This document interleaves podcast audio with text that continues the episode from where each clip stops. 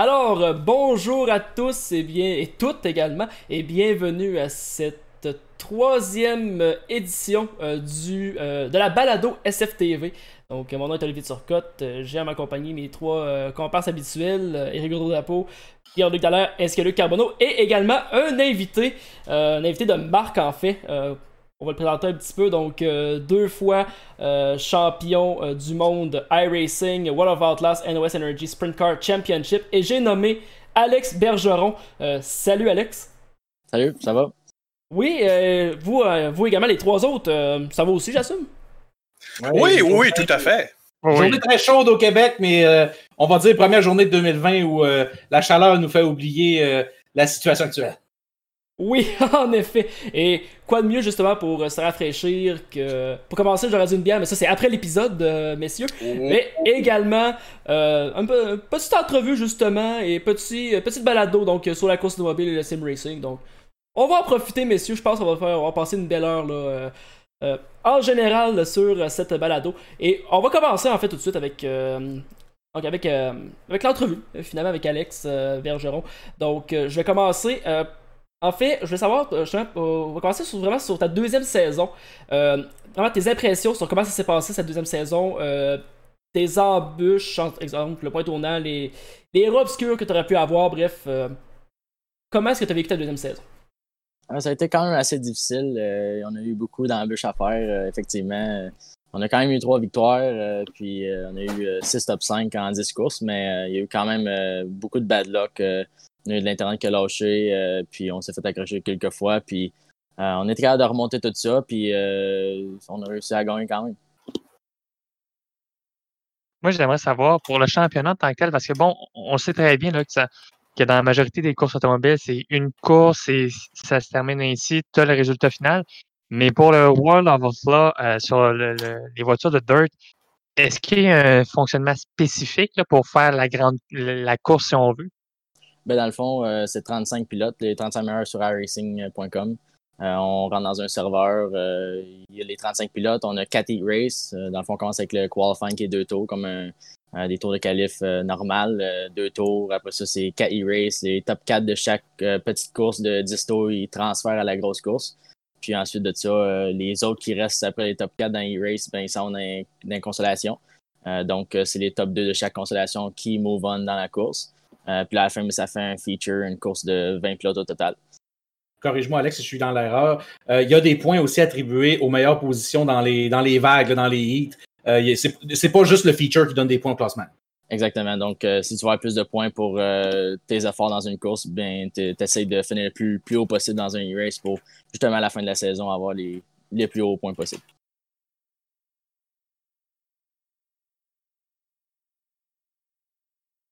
Moi, j'aimerais savoir, c'était qui ton plus gros rival cette année? Parce qu'on parle souvent de, bon, oui, les Américains, puis on sait qu'il y avait au moins 50, 60% de la grille qui était composée de pilotes américains. Euh, est-ce que tu as eu des rivaux que tu as eu à recroiser l'an passé, que tu as croisé cette année? Ou si ça a il y a eu un petit changement qui s'est fait au sud de la frontière là, au niveau des adversaires en tant que tel? Cette année, ça a été euh, plus, euh, plus euh, vague. Euh, il y a eu les mêmes pilotes euh, comme James Edens, David Allman dans le 49, puis James Edens aussi dans le, 52, qui ont fini deux ou troisième l'année passée. cette année, il n'y a pas eu Tim Ryan, le 98, il n'a pas fait partie de la série.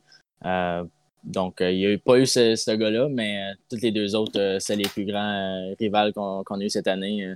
ça a été des, batailles à n'en plus finir. Et d'ailleurs, j'aimerais ça savoir. tu mentionnais David Heilman, justement. On, sait que je vois un petit. Essaye un peu de jouer dans ta tête là, avant la dernière course. On a vu les commentaires justement qui ont été faits de sa part. Toi, euh, pour cette dernière course-là, comment ça a affecté justement ta préparation? Euh, euh, Ça a été plus de, faire la, course finale, transférer du e-race sans, sans, parler de, points. C'était juste vraiment de, transférer dans la course, avoir quand même une bonne qualif. Puis on a quand même eu un bon effort dans la qualification, mais ça n'a pas été la meilleure effort que j'ai eu. Mais quand même, on a réussi à finir troisième à e-race, on a transféré dans la course, puis après ça, ben, j'ai juste fait, mon chemin de la dixième place à la sixième place, puis je suis resté là le, restant de la course. Le, deuxième, le troisième championnat, James Higgins puis Armin étaient juste en avant de moi, donc euh, j'ai juste suivi le, peloton, puis je les ai regardés se battre pour la deuxième place, donc parce qu'ils étaient très, très serrés au championnat. Donc euh, ça a été euh, quand même une, une bataille assez difficile pour eux. Oui, je crois que Pierre-Luc avait une, question également que j'ai coupée. Je m'excuse, Pierre-Luc. Donc, euh... bah, tu as exactement dit ce que je voulais, ce que je voulais dire en tant que tel. Donc, euh, j'ai pas vraiment de complément à, à ta question. C'était exactement mot pour mot ce que je voulais dire. ben, si je peux faire du chemin sur cette question-là, messieurs, euh, un des aspects, Alex, et écoute, ça fait depuis un bon moment qu'on course euh, ensemble au, niveau du. principalement du stock car, et on, on, y reviendra sur ton cheminement. Mais tu as fait face à cette adversité-là dans le passé. Euh, de, de, de, dealer un peu avec euh, une réputation qui, à mes yeux, n'a jamais été euh, fondée. Là, même si tu es quand même un pilote agressif en piste, on ne se le cachera pas, Alex Bergeron, c'est un, un, un, compétiteur qui veut gagner ses courses et qui va faire tout en ses moyens pour le faire. Mais au fil des années, comment tu t'es adapté pour justement faire face à cette critique-là, pour faire face à la pression, parce que là, on ne parle plus d'une ligue de, de, du dimanche soir, mais d'un championnat du monde.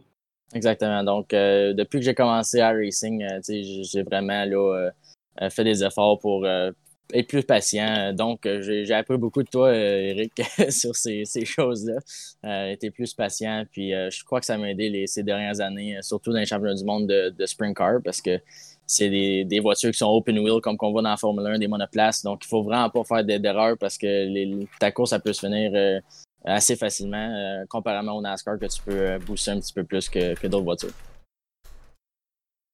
Moi, j'aimerais ça savoir, puis on, on, a vu souvent, par exemple, des pilotes d'IndyCar euh, se plaindre, par exemple, au niveau de la qualité de la conduite, qui est vraiment pas du tout, du moins c'est ce que certains pilotes mentionnaient, c'est pas du tout pareil. Il n'y a pas de rapprochement à faire avec une IndyCar dans iRacing et au niveau de la, la vie réelle. Toi, par exemple, une voiture de dirt sur un en échelle de 1 à 10, tu trouves que ça va de con... la, la sensation va de combien à combien, 10 étant pratiquement réel et 1 étant, il n'y a, aucune, a aucune ressemblance? Oh, définitivement, de 7 à 10, euh, c'est vraiment euh, presque réel. ce que tu vois dans soit l'Oculus, euh, casse, virtuel ou des écrans, c'est vraiment ce que tu vas voir dans un vrai sprint car en connaissance de cause. C'est vraiment là, extrême la façon qu'eux, ils ont, bâti ça à Racing, puis comment c'est réaliste, les pistes aussi. Euh, j'ai eu la chance d'aller euh, faire des tours euh, en sprint car à Charlotte en raison de l'année passée que j'ai gagné le championnat. Donc, en, connaissance de course, encore une fois, le Charlotte sur Racing, puis en réel, c'est littéralement la même chose. Ah, c'est intéressant justement parce que dans la deuxième partie de, de l'émission, d'ailleurs on t'invite à rester avec nous euh, pour, euh, pour les, toute l'émission, mais euh, on va parler justement de quelques, quelques situations par rapport, par rapport au sim, même a peut-être certaines différences, ressemblances entre la vraie, la, la réalité et le sim, donc évidemment ton, ton point de vue va être très intéressant à amener là-dessus, Alex. maintenant, si on parlait un peu, on va un peu à l'histoire d'Alex Bergeron en sim racing. Euh, on, en, a beaucoup parlé, je veux dire, euh, là-dessus, c'est plus Eric et Pierre-Luc qui connaissent ton histoire en long et en large, si on veut, là. Mais quand même, comment est-ce que ça a parti tout ça? Eh bien, euh, quand j'ai commencé en racing, je, me suis retrouvé dans une ligue québécoise qui s'appelait Blast Racing dans ce temps-là. Puis on a eu bien gros du fun, sauf que quand j'ai commencé à être plus rapide, puis plus rapide, ben il y a beaucoup de gens qui ont qui ont euh, se sont achevés sur moi, je pourrais dire, euh, d'une façon euh, pas correcte. J'étais plus rapide. ils, ont, quand même tout fait pour essayer de, de me sortir de là, mais j'ai jamais lâché. j'avais, j'avais pas une, une, des meilleures connexions Internet qu'il y avait sur le circuit, mais ça m'a pas arrêté de, de continuer. Puis s'il y une leçon, une leçon qui m'a sorti de ça, c'est qu'il faut, faut pas écouter les haters, il faut pas écouter les gens qui, qui sont pas d'accord avec euh, ta personnalité, de ta personne.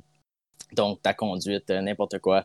Euh, vraiment, j'ai réussi à, à, me sortir de là, puis de me dire, écoute, je vais, je vais faire mon chemin, puis on est passé de, de NASCAR Peak Free Series pendant deux années de temps euh, avec plein d'équipes, beaucoup de, quand même beaucoup de succès quand même, même si c'était pas des grandes, grandes équipes. puis c'était peut-être pas les meilleurs résultats à chaque semaine en raison des configurations des véhicules, tout ça, mais on voit maintenant en Sprint Car que c'est vraiment ma catégorie, puis je veux ça m'en sortir. Et tu oublies un petit chapitre, Alex, que je dois mentionner rapidement. Un passage aussi. je l'ai mentionné à plusieurs reprises dans ton cheminement. Tu as été le premier Québécois à avoir deux licences professionnelles dans deux classes différentes, c'est-à-dire que tu as eu accès au DWC, tu as fait une saison avec ERT euh, e euh, en Formule 1. Exact. Tu as été euh, en peak antifreeze pendant deux saisons, si je ne me trompe. Corrige-moi si je suis dans l'erreur. 2017-2018.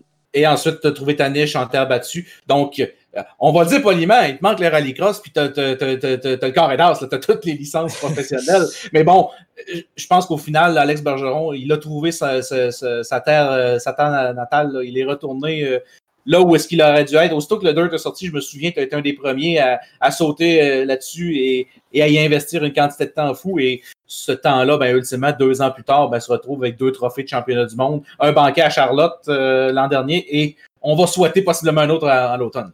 On espère effectivement. Écoute, euh, en sprint car, ça a été euh, de deux très belles saisons. La première année, euh, je, courais aussi en NASCAR Pig Free Series en même temps. Donc, c'était très, très difficile de pouvoir se préparer pour ces courses-là. Mais on a fini seulement quatre points derrière Tim Ryan la première année que ça allait sortir. Donc, c'est presque trois championnats, un, à la suite de l'autre. Mais écoute, deux championnats, c'est quand même beaucoup. Moi, je veux savoir plus sur ton ensemble de simulations. on s'entend que quand que le petit jeune, il y a 12, 13, 14, papa, maman sont peut-être pas prêts à investir 2000, 2500, 3000 dollars sur un, ensemble de simulation. C'était quoi ton premier kit de simulation? Puis t'étais-tu assis sur une table, une chaise de cuisine? Ah, c'était vraiment euh, encore la même chaise que j'ai aujourd'hui. C'était un, vieux, un vieux siège de camion, euh, un cours de scrap. Donc, c'est vraiment, c'est vraiment pas euh, la, la, meilleure des choses, mais pour moi, j'ai toujours aimé ça. C'est vraiment confortable. Euh, c'est toujours le même que j'ai utilisé. Euh, j'ai commencé avec un Logitech G 25 euh, dans ce temps-là. Après ça, j'ai monté un Fanatec. Puis là, je suis rendu avec un G29 pour le Dirt. Ça va vraiment bien. mais au début, j'ai vraiment commencé là, vraiment, vraiment bas. Écoute, Alex, je, je, le connais très bien et je le salue d'ailleurs, Alain, s'il est à l'écoute. et on, on a vu cette progression-là, puis tu parlais de, l'équipement. On, a tous commencé avec le, peu qu'on avait pour euh, évoluer au fil du temps. Mais je suis pas mal certain qu'à travers ta saison, à travers toute l'évolution, il y a d'autres personnes que, que tu que, as quand même eu la chance. Je sais qu'Alain a, un gros mot à, dire là-dessus, c'est pour ça que je prends la tienne personnellement de saluer. Mais euh, si tu as d'autres euh, personnes aussi là, qui, qui, ont fait part non seulement de ce championnat-ci, mais tout le cheminement qui a fait qu'Alex Bergeron aujourd'hui est double champion du monde. Ah, c'est sûr, mon père, il m'a aidé depuis que je suis au monde pour faire ça. Euh, c'est lui qui m'a donné la, la, piqûre pour les courses. Euh, c'est, ça n'a jamais changé. Puis euh, c'est ça que je vais toujours faire toute ma vie. c'est ça que j'aime de tout mon cœur. sinon, toute ma famille, ma conjointe Rebecca, c'est elle qui s'occupe de le management de Team ABR, notre équipe qu'on a depuis l'année dernière. Donc, on fait vraiment une bonne équipe. Jason Niger, qui est mon coéquipier en, dirt, tout ce qui est l'équipe Team ABR. On est une petite équipe de trois, mais écoute, on travaille super fort. Puis, je pense qu'on est capable de voir euh, le progrès qu'on est capable de faire en une année. Puis euh, je suis très content de l'évolution qu'on a eue. Là, pour toi, c'est pas terminé, hein, parce que là, euh, tu viens de choper le championnat actuellement dans le World of Warcraft en sprint car, mais là, tu vas commencer en late model, si je ne me trompe pas. Exact. C'est une série euh, comme les World of Outlaws de Nasty Energy Drink Sprint Cars, mais euh, ça s'appelle les Late Models. C'est des, véhicules plus lourds, plus larges, euh, qui ont des panels des côtés, comme une voiture de rue, mais plus forte. C'est vraiment, c'est pas open wheel, c'est pas comme une monoplace. Donc, on peut, on peut jouer un petit peu plus rough. L'année dernière, on a fini troisième.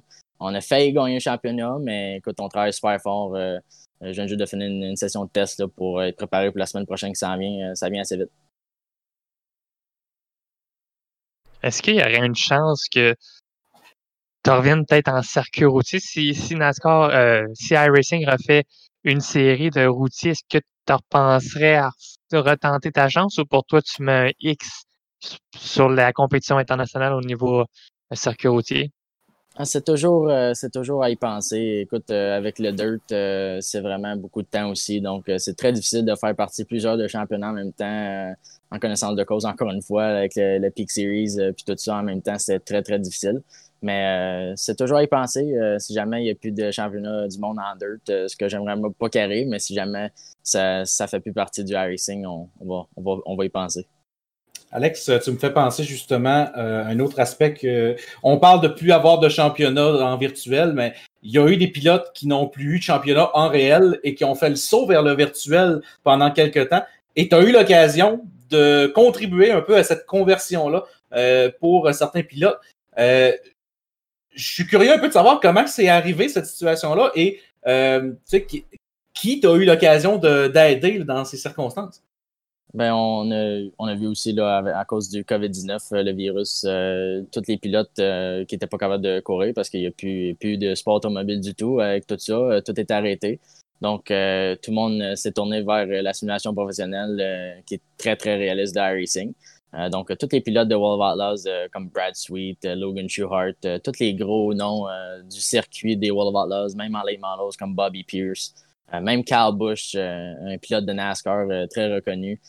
Donc, j'ai été capable, j'ai eu la chance de les aider. c'est World of Outlaws directement qui m'ont contacté pour donner un coup de main puis essayer de les mettre up to speed. Puis euh, je suis vraiment content euh, en tant qu'équipe puis en tant que, moi-même d'avoir été capable de les aider à être plus rapides. Puis je crois qu'ils ont vraiment aimé ça. Ah, c'est intéressant justement à, savoir. Également, euh, Luc a un petit peu parlé, euh, effleuré le sujet en fait, Alex, mais je veux savoir également tes plans futurs. on sait que justement avec, la COVID, c'est un peu dommage. Je pense que tu allais participer cette saison à plusieurs événements en réel.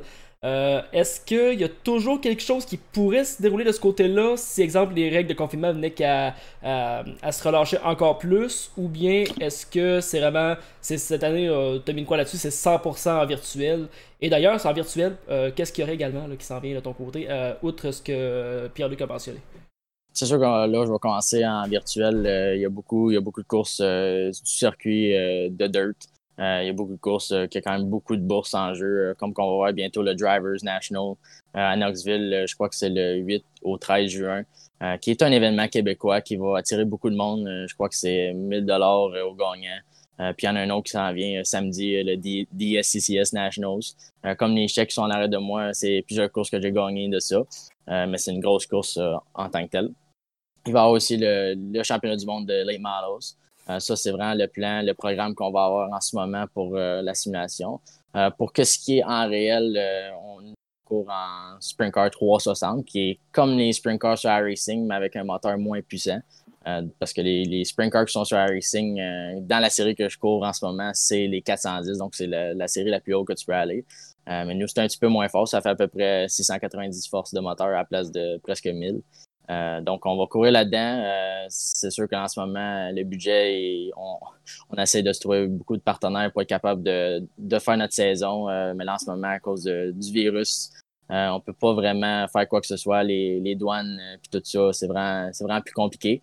mais comme je dis, là, c'est vraiment quand ça va être capable de rouvrir, c'est de se trouver des, des, des, partenaires qui vont vouloir nous supporter, supporter une équipe professionnelle qui veut vraiment aller jusqu'au bout.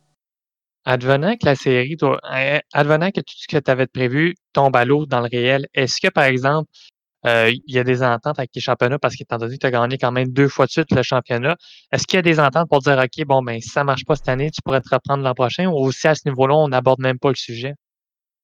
Ah, c'est sûr que c'est vraiment euh, la saison en ce moment. Euh, c'est sûr qu'il va toujours en avoir une l'année d'après.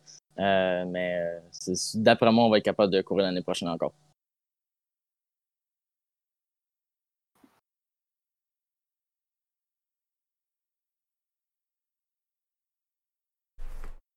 Et donc, euh, justement, en terminant, tu as mentionné un peu les, les ton père, justement. Euh, est-ce que tu avais, euh, et ton équipe également, est-ce que tu avais d'autres personnes que tu voulais remercier, justement, pour t'avoir emmené, en fait, permis d'aller, de te rendre jusqu'où tu es et, justement, te permettre d'aller plus loin, dans, autant dans ta carrière de, de sim racer que dans ta carrière de pilote professionnel? Enfin, comme j'avais dit, là, mon père, euh, ma conjointe, euh, mon teammate Jason, euh, ma famille, tout le monde qui me supporte derrière, les, nos commanditaires, nos partenaires qu'on a en ce moment, CSI Shocks, PitLogic, qui sont une personne qui vient des États-Unis, qui nous supporte depuis l'année dernière. Donc, je très, je très, j'ai remercié beaucoup pour, pour ce qu'ils ont fait pour nous jusqu'à jusqu'à date. puis, les équipements de Fermiro, qui est, une place proche de nous, qui est locale qui est dans le, la construction de machines pour ferme, euh, puis tout ça. Euh, allez les voir sur Facebook, euh, les, les équipements de Fermiro. Euh, aussi CSI Shocks, puis Pitlogic. BK Design aussi, tous ceux qui font nos, nos peintures sur iRacing, des très belles jobs. Moi, j'aurais une question à poser, par exemple, Alex, puis ça, c'est weird, mais y a-tu une piste que taille le plus parce qu'on dit souvent que les pilotes ont une piste qu'ils adorent. Ah, j'aimerais ça courir à telle place. Mais en deux, y a-tu une place qui, comme tu arrives dans le championnat, tu te dis Ah, tabac. te dirais c'est quand même assez, assez difficile de, de, dire une piste que j'aime pas parce que je, je, les admire toutes les pistes. c'est vraiment le fun de courir sur le dirt. plus qu'il va être piste, mieux ça va être. je sais qu'il va en peut-être en sortir une bientôt sur iRacing encore une autre fois. Je te dirais pas qu'il y en a une que j'aime pas. c'est toutes des pistes que j'apprécie quand même. Même si je suis pas toujours aussi bon à une telle sorte de piste, euh, j'aime toutes les sortes de, pistes qu'il y a en ce moment sur iRacing. Ah ben c'est ça, celle-là qui donne le plus de fil à retordre. Euh, je te dirais, euh, Fairbury, c'est une des pistes les plus difficiles. C'est la piste la plus petite qu'il y a sur le circuit du championnat du monde.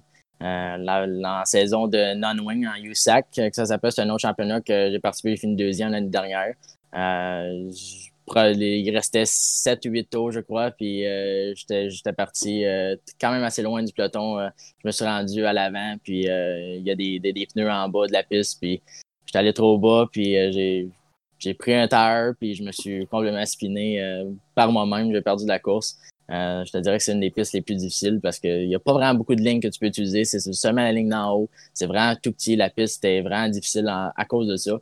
Il n'y a pas vraiment de dépassement qui peut se faire autre que de faire des, des moves assez euh, de fou pour être capable de faire des, dépassements. J'en aurais une pour toi, Alex, aussi. Tu sais, on parle en ce moment d'un moment joyeux, on parle d'un deuxième championnat consécutif.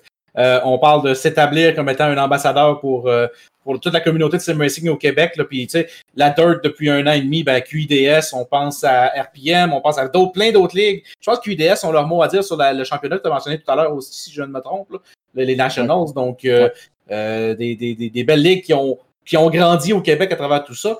Mais autant qu'en ce moment, on parle de, de célébrer, y a-t-il un moment dans ces quatre ou cinq dernières années-là où est-ce que Alex Bergeron il a trouvé le, le, le, fond du baril, est-ce que ça a été vraiment difficile de, de, de, de t'en tirer? Et justement, ben, comment tu as fait pour t'en sortir, pour arriver à, à, à retrouver cette, cette confiance-là, pour être, être où, tu es aujourd'hui?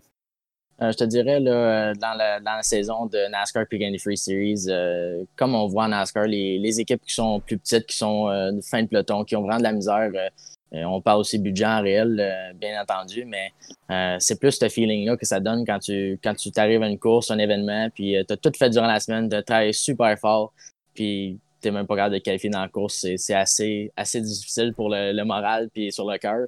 ça a été vraiment les, les moments les plus difficiles aussi là, les, au début de ma carrière quand j'ai commencé, là, tu sais ça, Eric, là, au début.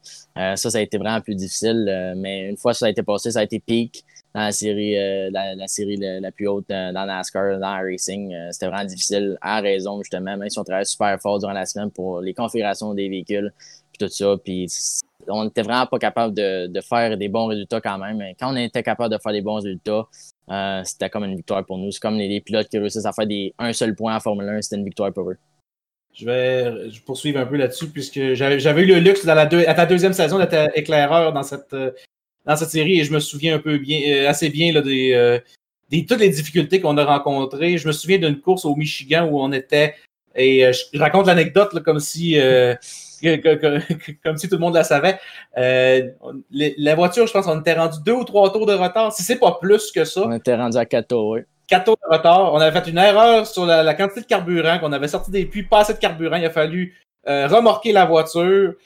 À ce stade-là, on s'est dit, bon, on n'a rien à perdre. On a pris Lucky Dog après Lucky Dog et on a fini septième. Et là, là, ça a été un moment où est-ce que on se disait, peu importe que les gens vont dire, peu importe la, la, la... Parce que ça avait été une fin de course assez rocambolesque avec énormément de drapeaux jaunes. Mais on se disait, peu importe la, la réputation que ça va donner, peu importe qu'est-ce que ça... On a quand même fait et je dis on comme si j'avais fait de quoi à part dire euh, vent en bas, vent en haut, je faisais pas grand chose. le pilote et le, le, crew chief à ce moment euh, ont fait tout le travail. Mais l'équipe en général, je me souviens que ça avait été un moment où tout le monde se disait on a enfin réussi à aller chercher un résultat qui, peu importe ce que les autres pourront dire, on aura mérité et on se sera battu jusqu'à la toute fin. Et ça, à mes yeux, ça a été la marque de commerce d'Alex Bergeron. Euh, de, dès que je t'ai connu sur le circuit euh, des ligues au Québec, euh, tu étais le, pilote qui abandonnait jamais, tu étais le pilote qui euh, se, trouvait toujours une façon de remonter et euh, bien évidemment, lorsque le 97 était au premier rang et qu'il voyait le 112 dans le rétroviseur, se faisait Oh boy, j'espère qu'il va avoir un jour au 32e tour à Chicago pour me sortir du pétrin parce que sinon, ça va mal finir. Ah non, c'est sûr, t'as as bien raison là-dessus. quand c'est cette fois-là, ça a été une victoire pour nous autres, pour l'équipe, pour, nous deux. Écoute, Euh, dans ce temps-là, c'était vraiment quelque chose d'être capable de faire des bons résultats. Puis euh, une leçon, une leçon qui vient de ça, c'est faut jamais lâcher dans la vie, n'importe quoi, euh, que tu, ça soit au travail, que ce soit à l'école, que ce soit pour n'importe quoi. Faut jamais tu lâches, tu vas, tu vas au bout, même si ça va pas bien, faut, faut pas lâcher. Puis je pense que c'est ça qui, qui m'a permis de, ces dernières années, ces derniers mois, de ne pas lâcher. Puis je pense que ça, ça le permet à l'équipe Team ABR Esports, puis toute la gang d'être capable de, de s'en sortir, puis de montrer que le Québec, on est là. Tu as réussi à le prouver euh, dans les petites ligues euh, québécoises qu'il ne fallait pas abandonner, malgré tous les détracteurs que tu avais euh, contre toi. tu es arrivé dans, le, dans le fameux marché américain, dans la World of Outlaws, puis tu es allé chipper les deux championnats, les deux derniers championnats. trois victoires, six top 5, 151 tours menés cette saison. Fait que moi, personnellement, en mon nom, pour au nom de toute l'équipe, mes félicitations. on, on l'a peut-être on te l'a peut-être pas mal dit déjà, mais je, te, le redis encore. Vraiment, félicitations pour, euh, pour ton beau travail. Tu le mérites amplement. Merci beaucoup, j'apprécie vraiment. Moi, j'ai une question avec toi, Alex. On s'entend que tu n'es pas chez. T'es pas ton appartement tout seul, tu es encore chez maman et papa, je pense. Là, en ce moment, on est chez mes grands-parents. Euh, c'est l'Internet la meilleure qui, qui peut avoir euh, à comparer des temps campagne. je me souviens de l'anecdote où est-ce que, au moment où est-ce qu'on va dire l'Internet d'Alex était critiqué, et je me souviens qu'Alex devait aller faire ses courses. Et là, on parle pas de course de championnat du monde. On parle d'une course d'une ligue du dimanche soir parce que il recevait de la critique. Il, allait faire ses courses chez ses grands-parents parce que ça lui donnait une meilleure connexion Internet. Donc, euh, le, message que ça envoyait, c'est peu importe les embûches, on va trouver une solution puis une façon justement euh, de, venir à nos fins. Donc, euh, mais je te laisse continuer, Alex. Je voulais simplement mentionner ce fait-là parce que je me souviens que c'était un moment marquant où je me suis dit il n'y aura pas personne qui va arrêter ce gars-là.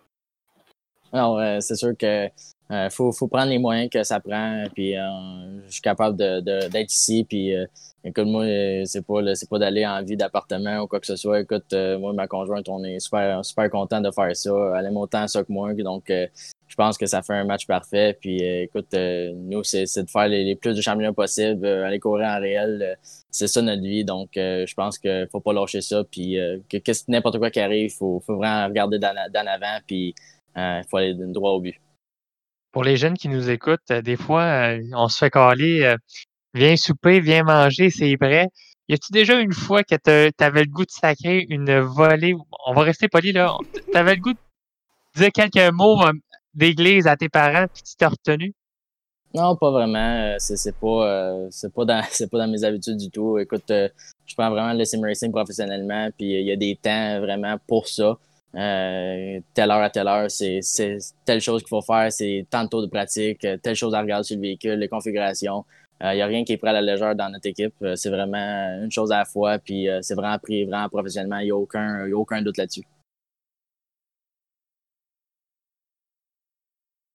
Parfait, donc merci beaucoup Alex pour nous avoir accordé ton temps. Puis comme, comme je te disais tout à l'heure, eh bien, évidemment, si tu veux rester avec nous là, pour le reste de l'émission, on t'accueille à, bras très ouverts. Ah, je vais rester sans aucun problème. Parfait, bien, merci beaucoup euh, pour ton temps, Alex. Puis euh, maintenant, bien, on va en profiter pour aller donc euh, du côté de la nouvelle chronique traditionnelle, on pourrait dire, d'Eric. Oui, on est déjà rendu là, Eric. Donc, c'était ton tour. Et tu nous parles de quoi cette semaine? Ben, au Setup Shop, cette semaine, évidemment, on poursuit sur le, sujet de la, de la, semaine dernière. C'est-à-dire, la semaine dernière, on avait parlé de l'équilibrage des freins et du steering offset.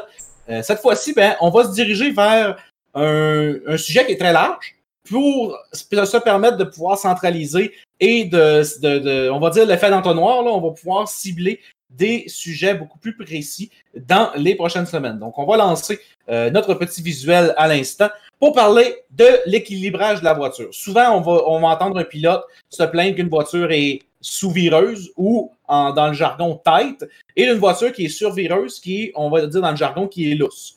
Donc, il y a deux façons d'entrevoir et d'ajuster euh, ces comportements-là, dépendamment de à quelle euh, position sur le tracé on va se trouver.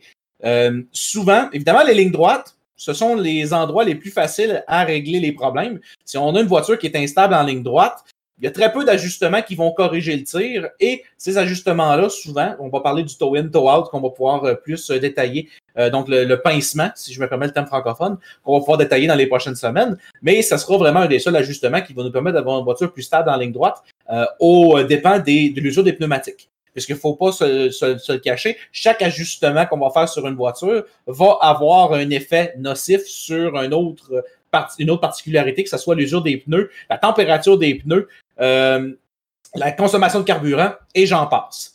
Donc, premier aspect qu'on va couvrir, c'est l'équilibre mécanique. L'équilibre mécanique, c'est les ajustements euh, des composants mécaniques qu'on fait à, même la voiture qui vont influer sur le, comportement du châssis et donc de la carrosserie.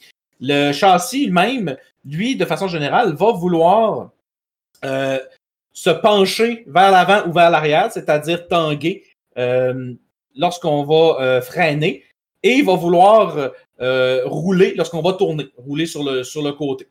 Euh, principalement, l'équilibre mécanique va affecter les virages à basse et à moyenne vitesse et les transitions en entrée et en sortie de virage, c'est-à-dire la réaccélération et le freinage.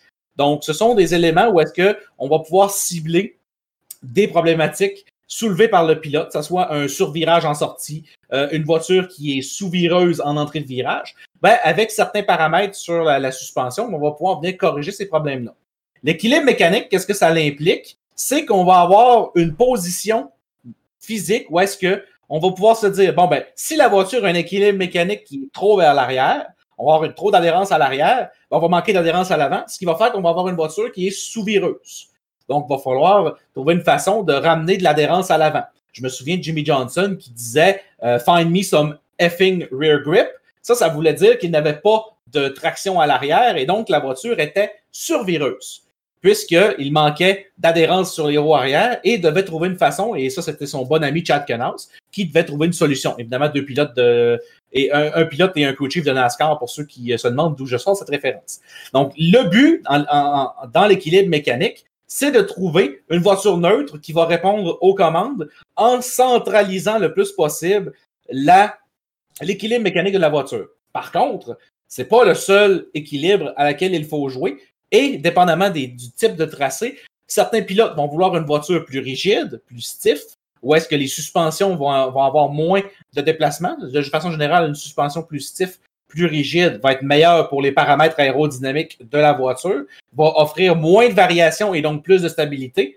Par contre, ben, une voiture trop rigide ne sera jamais capable de prendre de boss, ne sera jamais capable de bien se comporter sur les vibreurs et va être très euh, nerveuse, va être de façon générale très réactive et peut surprendre le pilote si elle est justement trop réactive. Donc une voiture plus molle va être plus flexible et en même temps va offrir un meilleur comportement, mais va devenir instable euh, lors des grands, des, grands chargements ou des grands changements de direction.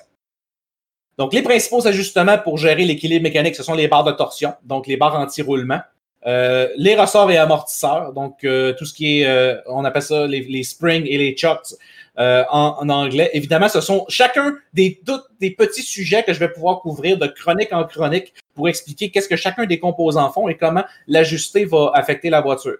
les angles et les pressions de pneus, donc l'angle de carrossage qui est le fameux camber, l'angle de chasse qui est le caster et le pincement qui est le toe-in ou le toe-out. Ce sont tous des paramètres qui vont pouvoir aider à gérer l'équilibre mécanique. Par contre, chacun de ces ajustements, évidemment, aura euh, un effet sur l'usure et la, dégradation des pneumatiques euh, via la, température générée dans ces derniers. Tout cela, tous ces ajustements-là vont être généralement pour un comportement erratique à basse vitesse dans des voitures, on va dire à moyen à haut appui aérodynamique. Si on parle d'une voiture qui n'a pas d'appui aérodynamique, ben, l'équilibre mécanique est important à tout moment. Lorsqu'on parle par contre d'une voiture qui a un bon appui aérodynamique, les monoplaces, les prototypes, euh, même les voitures de GT à un certain égard, euh, il va falloir considérer le centre de pression aérodynamique. Et c'est quoi le centre de pression aérodynamique? Ben, c'est l'endroit où est-ce que la pression aérodynamique va être la plus forte sur le véhicule. Évidemment, si je mets beaucoup d'ailerons arrière et très peu d'ailerons avant, ben, mon centre de pression aérodynamique va avoir tendance à se déplacer vers l'arrière. Même chose, si je mets trop d'ailerons avant et peu d'ailerons arrière, ben, je vais avoir comme à l'écran un centre de pression aérodynamique qui va être devant le centre de gravité et qui va avoir tendance à rendre la voiture instable à l'arrière. Donc, on va manquer d'appui arrière et on va avoir une voiture très survireuse.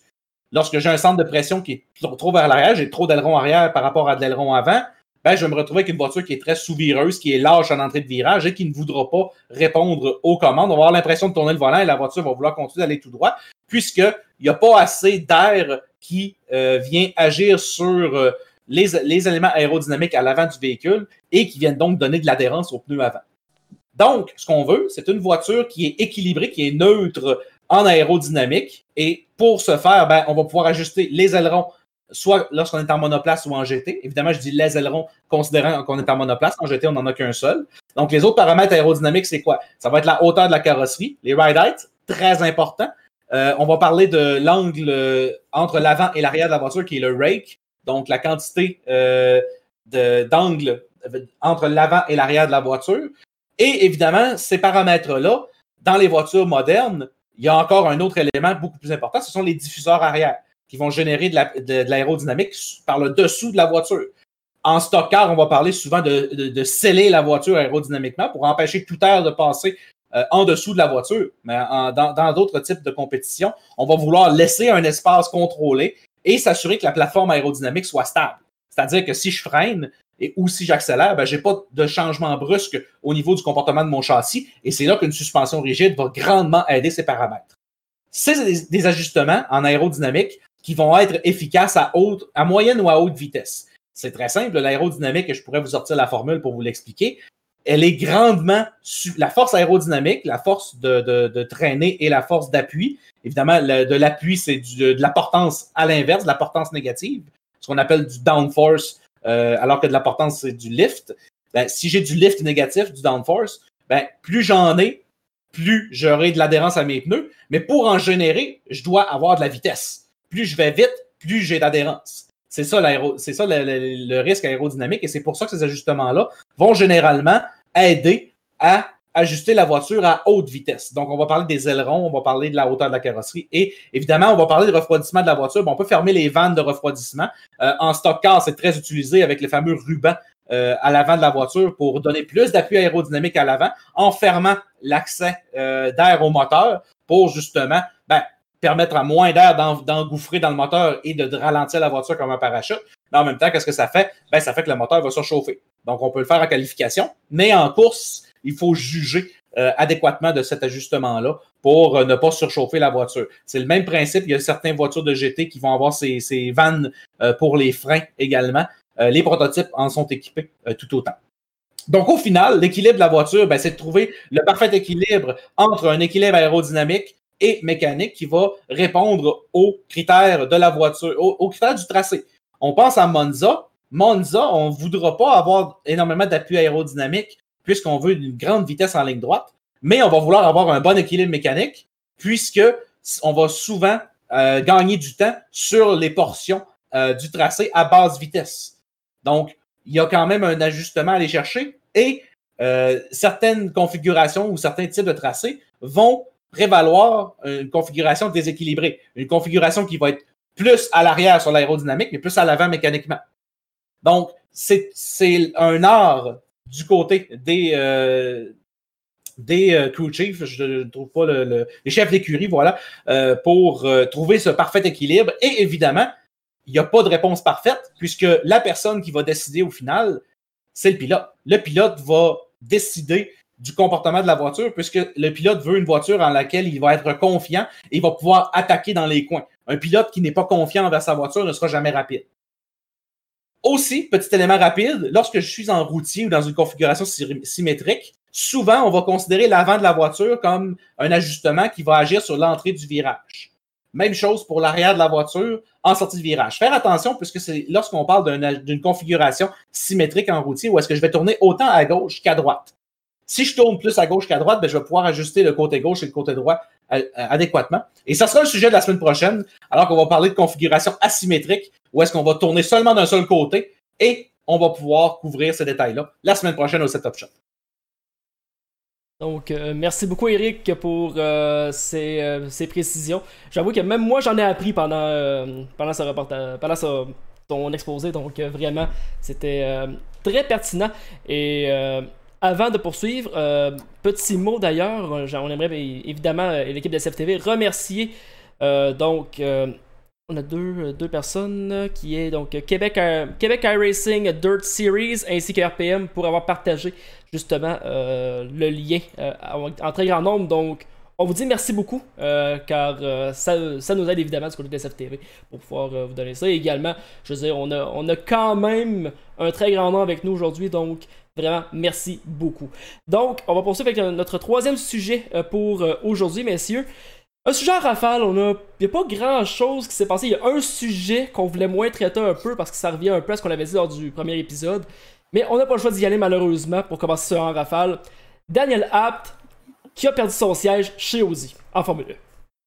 Oh, messieurs, messieurs, messieurs, les pilotes professionnels et le, sim racing, malheureusement, n'ont pas fait bon ménage en 2020.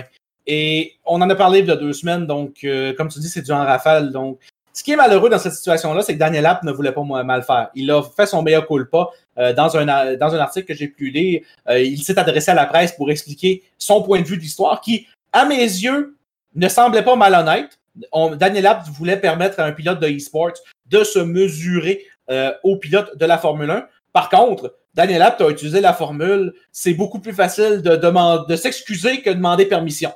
Et malheureusement, là-dessus, Abt aurait dû demander permission. Ce serait probablement fait dire non, mais au moins aurait sauvé son paquet. Euh, en fait, là, je suis pas sûr, par contre, qu'il aurait sauvé son paquet. Euh, hmm. Je m'explique.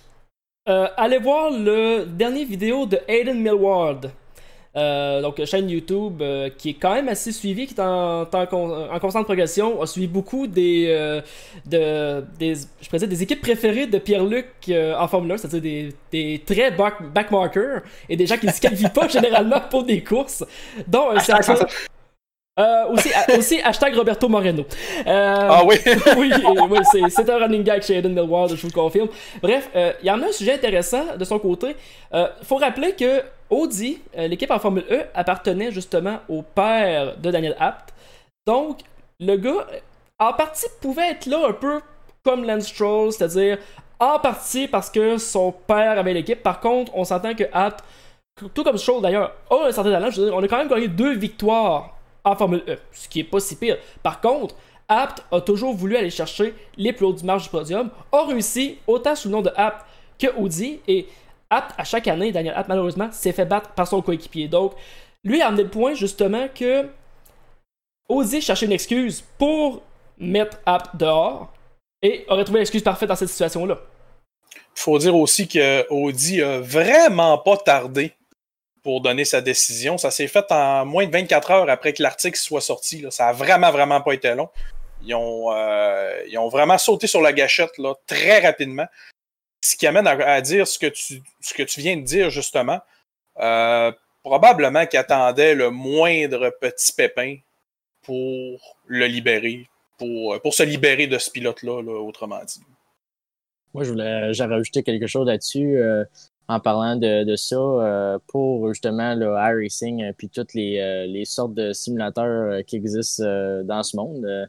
Euh, par rapport aux, courses automobiles euh, que c'est plus professionnel qu'on peut le penser. Écoute, euh, des choses comme ça, les personnes n'acceptent pas ça. Et puis, c'est pour vous montrer à quel point que le, sim racing s'est rendu à un niveau assez élevé avec les, partenaires et puis tout le monde qui, qui suit les pilotes.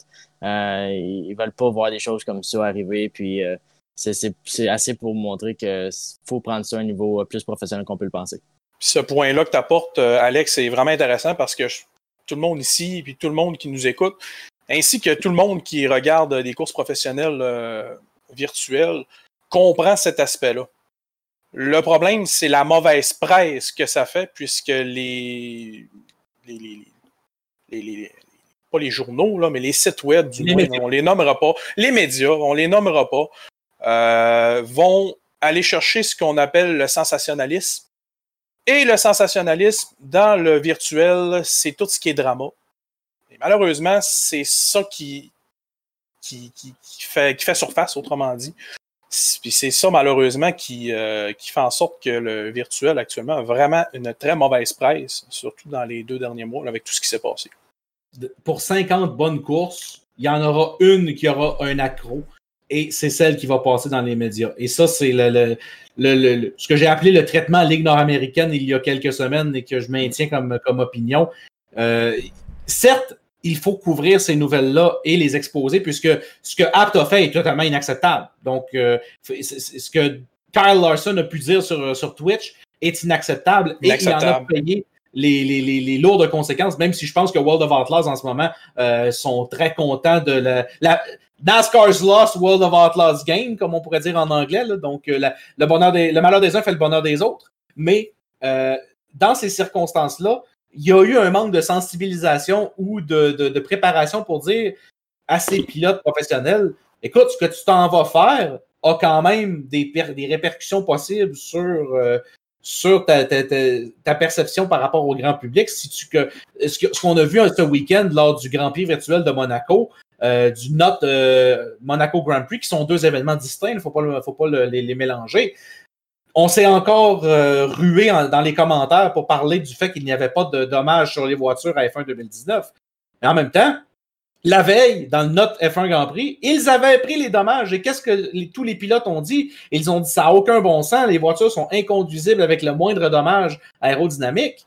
Donc, il y a un juste milieu là-dessus où est-ce qu'il faut trouver l'équilibre entre une compétition sérieuse, une compétition virtuelle qui inclut des pilotes professionnels qui vont se mesurer au meilleur du sim racing, et une activité ludique agréable entre pilotes professionnels pour dire bon ben gars, on est là pour s'amuser, on est là pour avoir du plaisir et on peut se permettre un peu n'importe quoi. Donc il y a eu cet aspect-là qui malheureusement on, s'est retrouvé entre l'écorce et l'arbre à quelques occasions et c'est là qu'il y a des pilotes qui se sont fait pincer.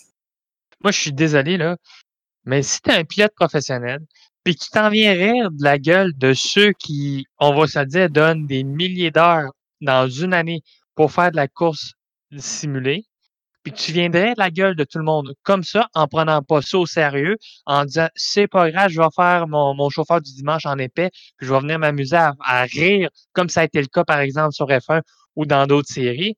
À un moment donné, là, sac ton camp. On va le dire de même, sac ton camp. T'as pas d'affaire à, faire là pour 5 cents. Tu sais, à un moment donné, là, si je pense, si tu veux donner la crédibilité à Wii Sports, là, dans ton sport, je vais, Eric, vous le savez, là, Alex, peut-être pas, là, puis même moi, je sais même pas c'est quoi le nom des jeux.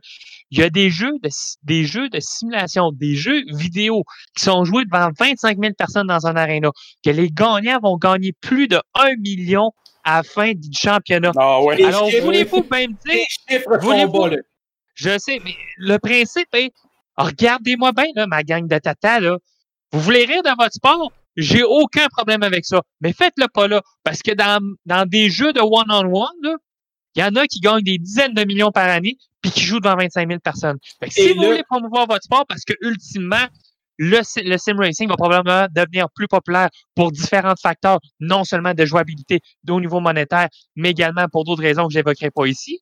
Ultimement, ça va rentrer en sorte que ça va être encore plus populaire que vous autres. Fait à moins que les pilotes professionnels aient peur d'une certaine façon pour leur avenir, je comprends aucunement, j'ai je comprends aucunement pourquoi on agit de la sorte. If you want to do the clone, do it somewhere else.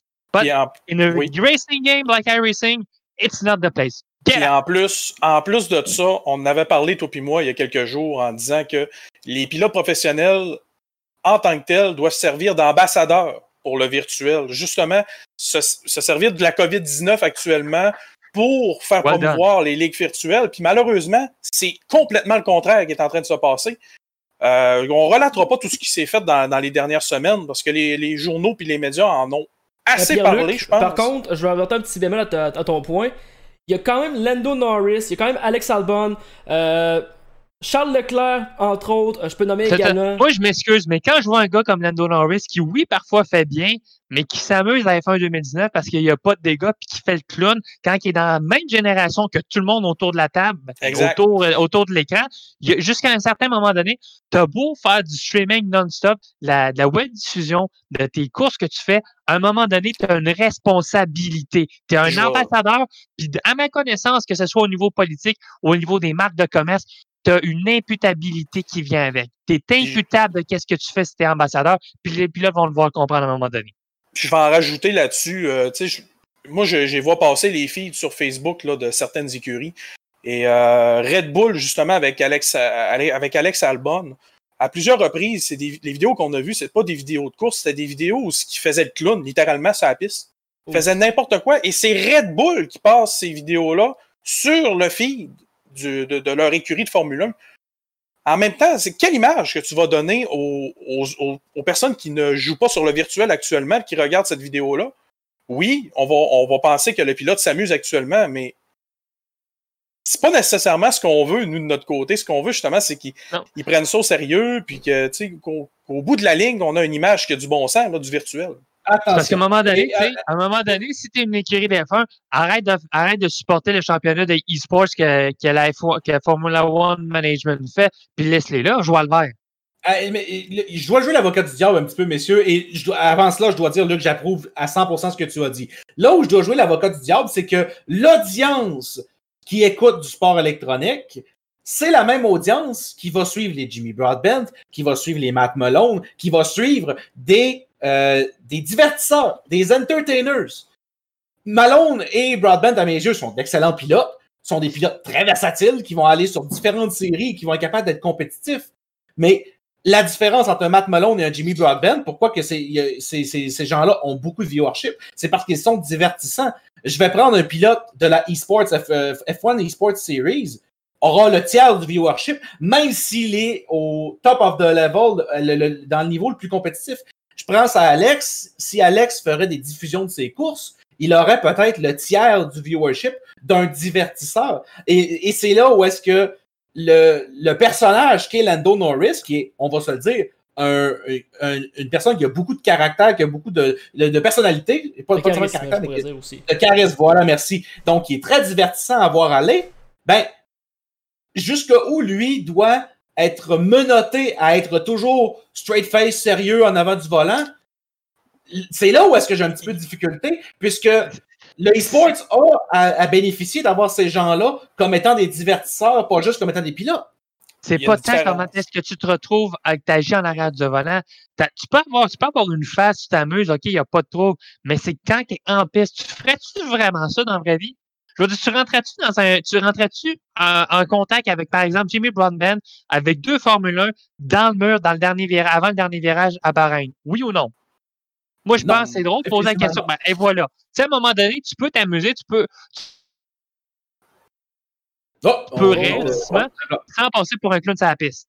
Mais aussi, il faut dire que dans le cas de Lando Norris, dans le cas de Max Verstappen, c'est un petit peu différent puisque eux avaient, ça fait déjà plusieurs mois, plusieurs années. Ben non, pas dans le cas de Verstappen, mais dans le cas de, Norris, ça fait quand même quelques années qu'on court sur le virtuel, puis on a aussi une plateforme de streaming. Donc lui, il s'est déjà fait connaître euh, de par là en partant. C'est sûr que nous, ce qu'on parle, ce qu'on veut parler plus, plutôt, c'est les pilotes qui se sont qui se sont amenés dans, le virtuel pendant la crise de la COVID. C'est surtout à ce niveau-là qu'on a, qu'on a un petit problème. Parce que pour les autres, pour ce qui est de Lando Norris, euh, on sait comment il se comporte.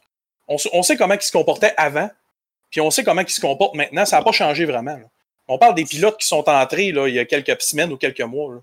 Ce qui est malheureux dans tout ça, Pierre-Luc, c'est que, encore une fois, l'équilibre n'est pas là puisque je pourrais te nommer 50 pilotes qui ont très bien fait en piste, qui ont eu beaucoup de plaisir en piste. Je pense à tous les pilotes du Canadian E-Racing Championship, qui d'ailleurs va être un de nos sujets de la semaine prochaine, un retour sur cette courte série euh, qui a eu lieu les samedis soirs, qu'on a diffusé ici même sur SFTV. Donc, euh, il y a eu des très bons exemples. Le CSRS, il y a eu certes des, des, des courses avec quelques accrochages, mais des accrochages en course automobile, il y en aura toujours. Là où est-ce que... L'IndyCar, si t'enlèves Ferrucci, je veux dire, l'IndyCar, l'IndyCar, je vais le, je vais le chapeau, là. À part l'exception d'Indianapolis, l'IndyCar a fait de l'excellent travail pour ses courses. Il faut le rendre crédit aussi, là. Oh, je suis capable de faire la part des choses, là. L'IndyCar, à part Ferrucci puis Pagenaud à Indianapolis, ils n'ont pas grand-chose à se rapprocher. NASCAR à Fox, ça a été euh, un autre bel exemple. De voir euh, Clint Boyer appeler Greg Bethel et lui donner sa façon de penser après un accrochage, comme s'ils étaient dans le vrai paddock. Ben ça, ça m'a donné l'impression que ces pilotes-là prenaient quand même moindrement ça au sérieux, même s'ils avaient quand même un certain plaisir, que c'était pas une compétition. Parce qu'il faut pas oublier qu'il y a aucun de ces pilotes professionnels-là qui a été, et là, je vous, je vous attends avec une brique fanale. Oui, ils ont été payés par leurs commanditaires pour les représenter, mais il n'y avait pas de bourse, il n'y avait pas d'enjeu. Et c'est ce qui a fait la différence, puisque mettre 10 000 en jeu dans n'importe quelle de ces courses-là, et ce que Simon Pagenaud a fait ou ce que Daniel Apt a fait, est totalement répréhensible face au fait qu'il y a un enjeu. Mais quand tu n'as pas d'enjeu, est-ce que c'est facile Ben, de pas prendre fait, au sérieux? justement, il y avait un enjeu dans la course où App euh, a participé, c'est un enjeu au niveau de la, de la charité.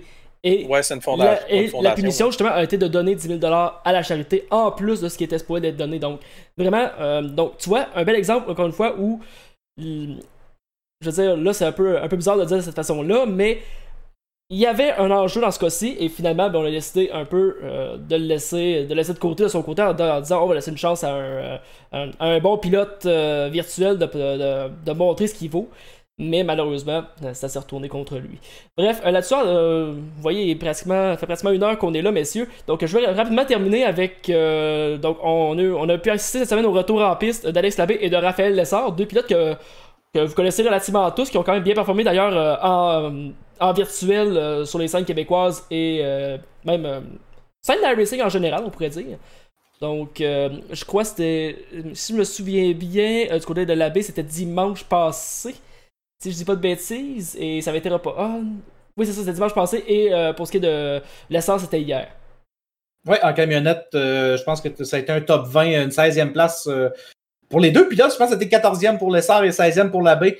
Euh, l'abbé qui est parti en fond de grille euh, à Charlotte après euh, une qualification aléatoire. Pas de séance de pratique de qualification. L'abbé a dû partir à l'arrière du peloton et a ramené une voiture un peu capricieuse. Il avait mentionné sur ses réseaux sociaux que la pédale d'accélérateur ne revenait pas à, sa position initiale. On s'entend pour dire que c'est pas le, le- le paramètre le plus facile à gérer dans une voiture à, à 180-200 000 à l'heure sur les hauts bankings de Charlotte. Surtout que c'était quand même un, un 300 000 de course. On avait quand même 200 tours au tableau euh, pour cette épreuve. Donc, euh, rappeler que ça se course. être une, nouvelle voiture en plus pour lui. Oui, et ben, il aurait même ramené sa voiture en bon état. Pas, pas, pas d'égratignure au 16e rang. Et pour l'essor euh, dans la voiture KBM, donc commanditée par Canac, la, la camionnette euh, de, de l'écurie Kyle Busch, a une course plus tranquille au 16e rang. Évidemment, l'essor doit commencer à faire ses marques dans cette série. Et la pression est un peu sur ses épaules, puisque étant dans une voiture de, de, d'écurie Kyle Busch, où est-ce que son patron se bat pour les victoires quasiment tous les soirs, il va falloir que Raphaël commence à produire des résultats. Euh, s'il veut maintenir cette voiture-là, évidemment, il aura le temps de s'adapter et le retour en, piste après quatre mois d'inactivité, bon, on peut s'en servir comme, euh, comme, euh, comme justification euh, pendant quelques semaines ou quelques mois, mais il va falloir euh, que les résultats sortent. Et je suis très confiant qu'un pilote comme Raphaël Lessard va trouver sa niche. L'an dernier, à pareille date, il avait remporté l'épreuve de NASCAR Pinties euh, en sol canadien à l'autodrome Chaudière, devant des Alex Labbé, des Alex Tagliani, euh, Andrew Anger, Kevin Lacroix, qui sont à mes yeux d'excellents pilotes aussi. Donc, euh, pour l'essor, je suis pas inquiet, mais time will tell euh, comment sa progression va, va se dérouler euh, dans le circuit américain qui, jusqu'à maintenant, on va dire, retour du NASCAR. Je suis surpris. Je suis surpris de voir que ça ne crée pas de, de- de polémique euh, politique par rapport à, à la crise actuelle. Et ça, enlève- ça allait envoyer le message à toutes les autres ligues professionnelles. Bon, ben nous, on est capable de faire ça. La Ligue nationale de hockey est en train de repartir. C'est en train d'envoyer un message que le sport peut quand même repartir, là, malgré la, la circon- les circonstances actuelles. Ce qui est de Raphaël. Lessard, il a, il a terminé 15e, juste faire un 15e, petit, euh, petit ajustement à ce niveau-là. là. Euh, Ben, Vas-y, La NASCAR, quand tu es 16, puis le temps, quand tu es 16 membres d'une écurie qui peuvent se tenir relativement loin aux arrêts au puits, c'est pas mal plus différent que des sports de contact. Je pense que dès le départ, à ce niveau-là, euh, il y a deux mondes à faire entre les deux. Euh, par contre, ce qui est intéressant de voir à ce niveau-là, moi, c'est dans la course de, de camionnette. On parle souvent que Kyle Busch est, Kyle Busch est dominant à chaque fois qu'il court. C'est drôle. C'est un certain Chase Elliott qui a remporté l'épreuve en camionnette. C'est, je trouve ça rafraîchissant de voir qu'un pilote qui, qui, euh, qui- ça fait quand même longtemps qu'on n'a pas vu Chase Elliott cou- courir en camionnette, être en mesure de soutirer de la sorte un résultat en Busch. Je trouve que ça fait un, un petit vent de changement, puis ça démontre que, écoute, mon petit Kyle, quand, il n'y a pas juste toi qui est capable de gagner en camionnette, là, qui court dans la série. Surtout, surtout après que Kyle Busch a eu un incident avec le même Chase Elliott euh, à Darlington il y a quelques, quelques jours de cela. Euh, donc, euh, un petit message que le numéro 9 a envoyé à son, à son opposant. Et bon, on, aura l'occasion d'en reparler de ce sujet-là, mais on, voit souvent des critiques quand Kyle Busch remporte des épreuves en camionnette ou en, en Xfinity, euh, qu'il n'a pas d'affaires là, que c'est un pilote de COP, qu'il va remporter des petites séries. Chase Elliott, quand il l'a remporté en camionnette, il n'y a personne qui t'allait dire que Chase Elliott n'était pas à sa place, même si c'est un pilote de cop.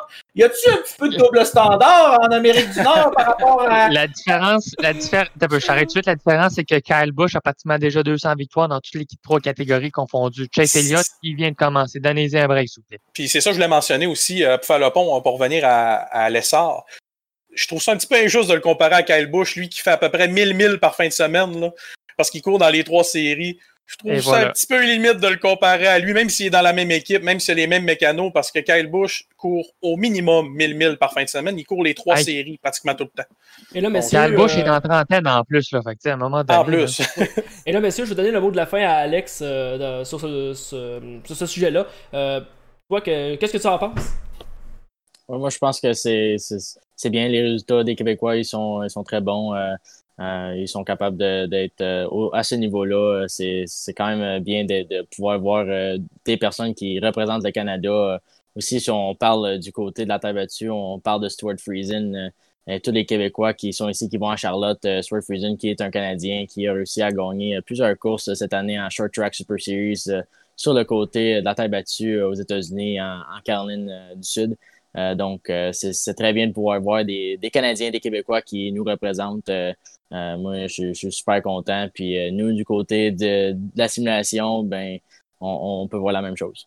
Et Alex, je- je- j'en rajoute un peu sur le sujet précédent qui était le- les, phrases qu'on peut dire de certains pilotes professionnels.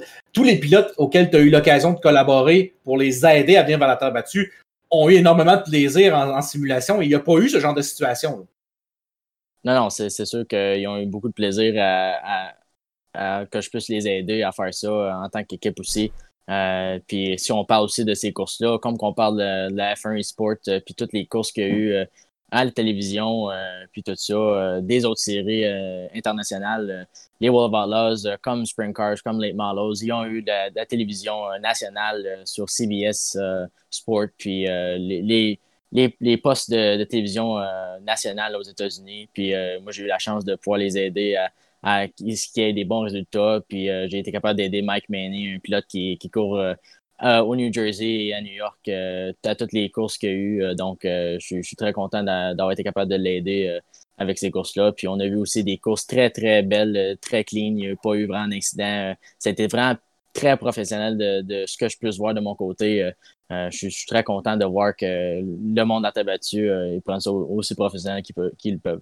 Oui, vous voyez, c'est ça qui est intéressant. Quand c'est supporté par les grands médias nationaux ou quand ou par les, je pourrais dire les, les grands de ce monde, on voit des affaires intéressantes qui arrivent. Donc, vraiment, si on peut commencer à voir ça en plus de ce côté-ci de la frontière, eh bien, je pense que au niveau euh, autant du sim qu'au niveau ben, du virtuel plutôt qu'au niveau euh, du réel, on va peut-être voir un, mouvement vers le haut là, au niveau de la crédibilité euh, du sport automobile canadien qui, bref, je dirais pas en a besoin parce que la crédibilité est là, mais quand même, on veut monter, on va en avoir plus de, de je dirais pas de viewership, mais de, visibilité. Et je pense que ce serait une excellente façon de le faire. Là-dessus, eh bien, euh, messieurs, c'est ce qui termine donc notre euh, reportage de ce soir, notre émission en fait. Donc, euh, mesdames, messieurs, merci beaucoup d'avoir été présents. Euh, Alex, toi, pour te rejoindre, en fait, pour souhaiter des nouvelles, c'est Team ABR sur Facebook, c'est bien ça? Exactement. Team ABR Sports, euh, le A commercial, le avant. Sur Facebook, on est sur Twitter, sur Instagram, tous les réseaux sociaux. puis mon profil, c'est Racing Bergeron. Euh, vous pouvez tout retrouver là euh, sur tous les réseaux sociaux. Parfait, donc euh, on va suivre évidemment euh, tout ça. Eric, euh, tu voulais dire un petit mot en terminant? Ouais, ben, je voulais profiter pour clore euh, cette belle euh, soirée. Encore une fois, Alex, félicitations pour ton euh, double championnat. Euh, je pense que c'est pleinement mérité et on t'en souhaite un troisième. On t'en souhaite un late model également. Euh, je pense que tu es un ambassadeur du sim racing au Québec et euh, de, du potentiel que le- les, les Québécois ont euh, dans cette discipline. Lorsqu'on y met le temps et l'effort, ben, on a les récompenses. Et Alex Bergeron, ben, félicitations. Merci beaucoup, Eric. Voilà, donc euh, en terminant, nous, eh bien, euh, on va vous inviter aussi demain pour ceux qui euh, s'intéressent justement pour du, pour du sim racing euh, en direct sur SFTV. Donc, on vous présente euh, donc une course hors concours euh, du EGT3 Challenge qui va se dérouler à Zolder.